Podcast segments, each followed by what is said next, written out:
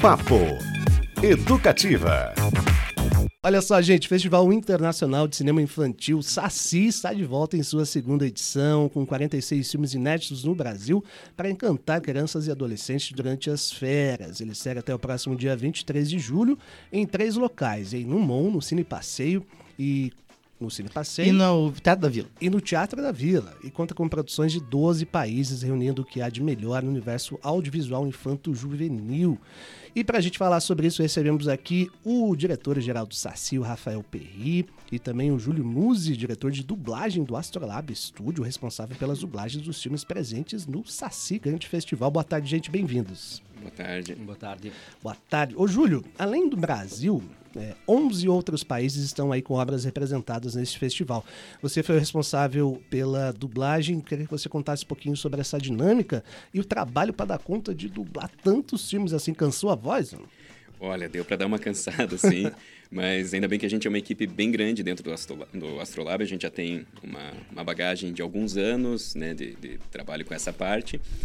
E a gente tem a equipe da tradução, tem a equipe até da, da, da organização do, do, conteúdo, né? Porque o, pessoal do festival deve ter passado por essa na mesma dificuldade da gente de ser conteúdo do mundo inteiro, produtoras diversas, então formatos diversos de vídeo, de arquivo de áudio. Então, né, tem é, pessoas responsáveis por esse recebimento para tentar deixar numa padronização.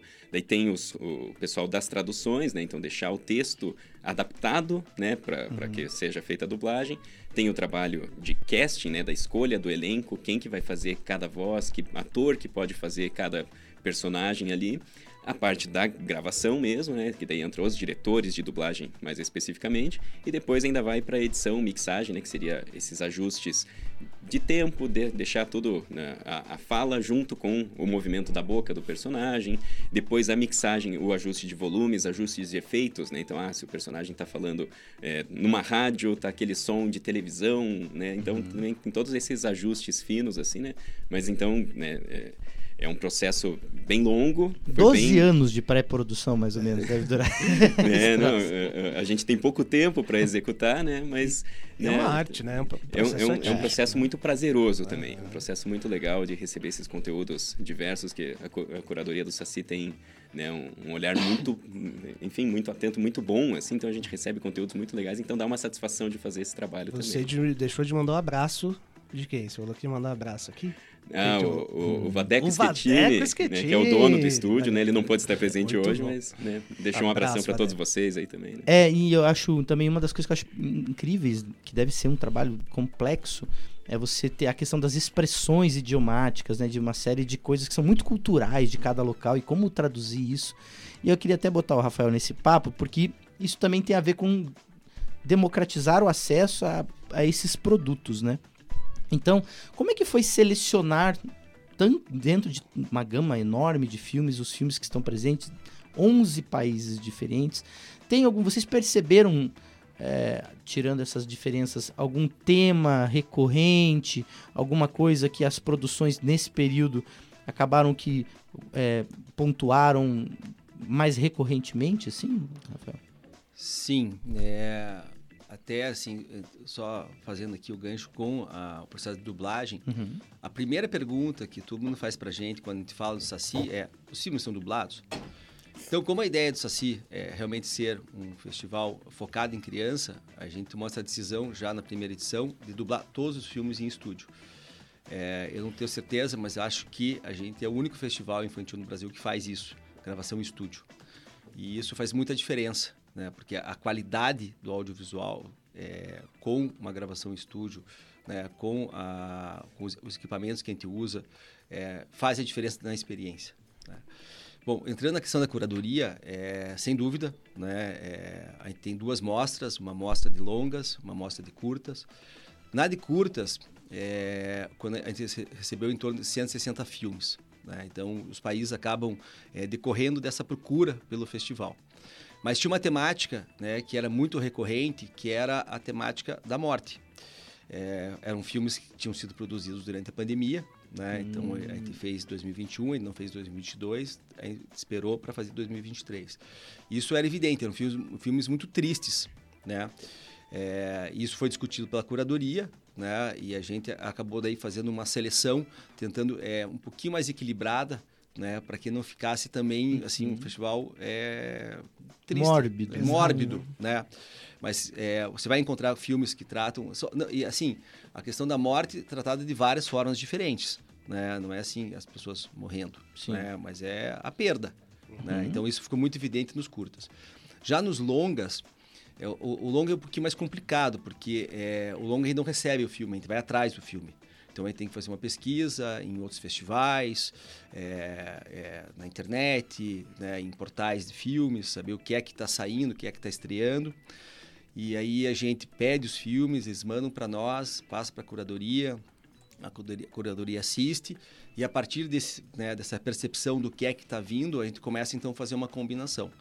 Nos longas, o que ficou evidente era uma produção muito grande de filmes tra- tratando é, de refugiados, é, de guerras, né? Então, é, a gente acabou não trazendo todos os filmes, gente trouxe Dônia, né, que acaba representando esse, essa temática dos refugiados, que ele trata da guerra é, da Síria, né, uma guerra civil, né, que eu acho que é a guerra que mais é, tem refugiados no mundo hoje, né, que, é, que é, do, do- do qual decorreu né, esse, essa situação.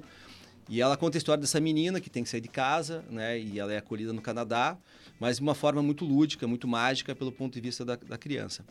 Aí não trouxe um outro filme que é justamente ao contrário, que é a história é, de uma menina africana que mora na Holanda e que ela é, já está com seus 10, 12 anos e de repente ela descobre que ela é uma refugiada que ela está ilegal no país, mas ela acha que ela, ela é holandesa. Né? E aí é uma outra, uma outra história também mágica, só que a gente acabou não trazendo esse filme, até por uma questão de viabilidade eh, financeira, porque ele tinha uma hora e meia e não tinha mais verba para dublar. Né? Então, assim, tem essas coisas de, de festival. Mas essa temática do, do- de guerra e refugiado, assim, ela ela, ela tá muito tá muito candente assim, tá muito evidente assim hoje na, na cinematografia infantil. Muito até me lembrei, citar aqui um filme que é super conhecido, até não sei se não ganhou o Oscar, que é o Soul, né? Que trata é, de uma maneira é, leve, podemos dizer assim, essa questão da morte. E tem a ver também com o nosso primeiro papo de hoje, né? Que é a questão do músico É, frustrado, que não enco- encontra o seu caminho, que o é sucesso. o sucesso, que é a história do- da peça de teatro aforista que a gente falou no primeiro bloco. Lembrei Verdade. disso. Lepre, você tem experiência em dublagem também? Dentre Não. as suas várias atuações? aí? Não, não tive ainda essa alegria. Tava até aqui Anotando. anotando, né? Fazer procurar o curso de Vadeco. dublagem. Sabia. Mas eu acho, acho fantástico, né? Eu tenho amigos, atores que trabalham com dublagem já há bastante tempo. E, e eu tô só ouvindo vocês assim, encantado. Toda segunda que eu venho aqui e, e eu conheço né, uma turma que está produzindo algo que eu ainda não sabia direito, é, eu fico assim meio, meio babando, assim, né? Porque eu acho sensacional que exista esse Festival Internacional de Cinema Infantil aqui em Curitiba e que o estúdio esteja né, trabalhando em parceria, dublando os filmes, quer dizer, toda uma, uma rede né, de, de cultura, de produção que isso me, me encanta demais, assim. Então, parabéns para vocês. É, e eu, e eu- uma outra questão que eu me. Eu queria saber como é que vocês têm visto, porque o festival já começou, ele segue até o dia 23, né? E a segunda edição. E que é um outro tema que eu acho que pode ser recorrente da gente entender. Como que a- a- a- o público em geral, infanto-juvenil, né? Vai uns pais juntos, mas enfim. Como que é a relação com o cinema dessas crianças? Porque a gente tá vive uma, uma era hoje onde você tem streaming em casa, tem celular na mão, a relação acho que com a mídia é um pouco diferente. Tem essa diferença? Você sente algo que, que a gente pode ter uma esperança, digamos, de que o cinema tem esse resgate de algumas questões mais lúdicas em relação com o, com o filme? Não, sem dúvida. É, a gente discute bastante essa questão. E tanto que a ideia de fazer é, o festival é, no Museu Oscar Niemeyer, especialmente, é justamente para criar um cinema diferente. Né? Então, a gente adaptou o auditório do Bom, né? transformou o auditório num cinema. É, a parte externa, a gente tem ah, uma espécie de um lounge lúdico, né, onde tem os personagens do Saci, porque é, o Saci, a, toda a comunicação de, dele é baseada em personagens criados para o festival, né, que são inspirados na, no folclore brasileiro, mas adaptados né, é, para o momento atual. Então, a gente tem esse lounge lúdico, a gente tem uma, uma, uma, uma área de ação educativa, então as crianças chegam lá, elas então vão interagir com os personagens, vão interagir com os arte educadores, é, desenvolvem atividades é, relacionadas aos filmes, é, com desenhos, com, com, massinha. Tem um filme de massinha que é o Oink, então a gente faz o trabalho com a massinha para eles entenderem né, o que é que, né, ah, como legal. é que foi feito aquele filme. Então assim, aí tem uma preocupação muito grande com a experiência, porque a ideia do festival é justamente é, se opor a essa é, leitura superficial que hoje acontece do cinema nas telas, principalmente nas pequenas, né, no celular, no tablet. Então a ideia é que haja uma reflexão a partir do filme. É uma coisa que é, nós adultos, né, acho que fazemos com frequência, é, se combina de vai assistir um filme com um amigo, com uma namorada, até uma peça de teatro, e depois você, sei lá, sai jantar, vai num barzinho, e aquilo vira tema, né, vira assunto é. da conversa. Né? É um pouco essa nossa ideia né, para o público infantil. Então a gente propõe que os pais é, é, vão para os filmes assistir com seus filhos e depois que isso vire tema das conversas. Então é, esse filme que eu citei inicialmente, o Dônia, é, é um filme que tem é, é, muito assunto para ser, ser debatido. Né? Uhum. Porque a, é, de uma forma muito singela, lúdica, são colocadas questões né, temáticas muito sérias né? E que pode ser o ponto de partida, né? Para você ter um diálogo com com o teu filho uhum. e começar a construir essa bagagem cultural, essa bagagem intelectual. E essa é a nossa ideia. Então, é, é transformar o cinema é, não num, num, ponto de chegada, mas num ponto de partida para você, é, é para você vislumbrar o mundo, vislumbrar né, o conhecimento. Momentos de reflexão, né? Que a gente quase não tem hoje em dia, por diversos motivos. Uma né? pergunta de pai com criança em férias: é só chegar lá? Ou precisa. É, como é que faz para para participar das atividades? Não, é só chegar. As tá. atividades é, externas são gratuitas, né? E aí você pode comprar o, o passe Saci, o passe Saci é super acessível, e você te dá direito a assistir quantos filmes você quiser durante todo o festival. Né? Está com uma promoção, se, é, é, se, se compra um passe inteira, você ganha uma meia. Então, é, você compra um passe para você, né, que vai custar 80 reais, você ganha meia. Né? Então, 80 reais para você e para o teu filho assistirem quantos filmes quiserem. Porque a ideia é justamente que as pessoas é, tenham acesso. E chegando lá, sim, a parte externa é o maior sucesso. As crianças chegam, tem umas almofadas infláveis, assim, a primeira coisa que elas fazem é se jogar nas almofadas. Uhum. É, daí tem os personagens e o cenário é todo feito da altura das crianças. Né? Primeira, você chega, acha meio estranho, ah, por que ele é tão pequenininho? Porque é da altura das crianças. Festival é tudo feito para criança. Teve uma cena até ontem que achei super engraçada. Tinha um, um, um, casal de japoneses, que lá tem muito turista, né? E com o filhinho dele, japonês. E eu acho, né, estavam falando em japonês, mas eu acho que no momento de ir embora, eles falaram: filho, se despeça né, dos, dos, dos, dos bonecos. E ele foi lá e fez aquela saudação, uhum. né? De baixar assim a, a coluna, né, para cada um dos bonecos, assim, respeito a eles, achei super legal. Por quê? Porque eles realmente entram nesse universo, é como se fosse um, um cenário para eles e a hora que eles entram ali parece que eles entraram em um outro mundo. Então pode ir tranquilo que vai ser. Boa. Olha aí, Lívia, tá ouvindo, Fala, né? É. Já tem programa aí. Já tem programa. Aliás, pessoal, entrem lá no saci.arte.br, que é o site, inclusive tem os personagens lá super fofos, muito legal a, a arte. E aí você olhando já dá para entender um pouco aquilo que o Rafael falou, que essa ressignificação de alguns personagens folclóricos. Tem o Boto ali com a panelinha do me parece. Eu, eu, eu, eu me remeteu a panelinha do Menino Maluquinho, Menino inclusive, maluquinho. ali só. Um bonezinho com, com um rostinho. Muito legal. E é... vale reforçar, né, Beto? Filmes em diversos formatos, né? Live Sim. action, documentário, é, stop motion e animação. É. Então, muitos gêneros contemplados. Aliás, o documentário é algo que me intriga, assim. Como é que, como é que você tra traduzir um documentário para uma linguagem para as crianças? Como é que funcionou isso, essa escolha? Então, o documentário é uma ousadia do festival, é, mas é a nossa proposta. Uhum. É, quando ele foi selecionado, que é o Águas do Pastaza, ah, teve uma discussão grande até na curadoria, né? É, duas curadoras defendiam, uma falou assim, olha, isso é bastante, é bem difícil para a criança, mas é um documentário diferente, assim, até eu tive a oportunidade de assistir ele ontem à noite, é muito legal. Assim, todas as pessoas que assistem é, gostam bastante. Por quê?